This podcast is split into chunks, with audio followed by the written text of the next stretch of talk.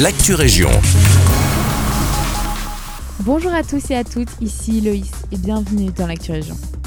À Nivelles, malgré une certaine revendication de la part des échevins écolos et de plusieurs associations telles que la communauté Historia et Europa Nostra Belgique, le conseil communal a approuvé le permis déposé par le promoteur Lixon pour réaménager les récollets.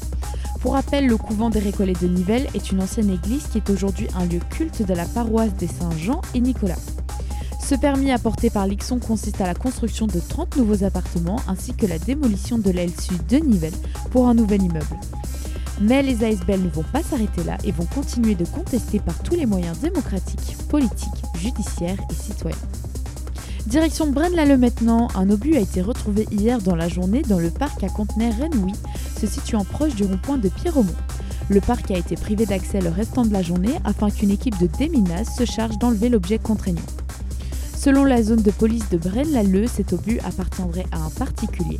Elle ajoute également que dans ce genre de situation, si vous trouvez un obus dans votre jardin, il ne faut surtout pas y toucher et appeler directement la police.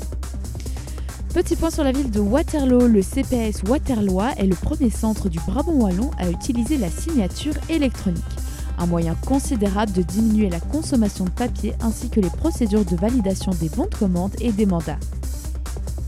Dernier point maintenant sur la commune d'Otigny. Ce matin, plusieurs trains de la SNCB ont été annulés suite à un problème de signalisation entre les gares d'Otigny et de Saint-Joris-Wert.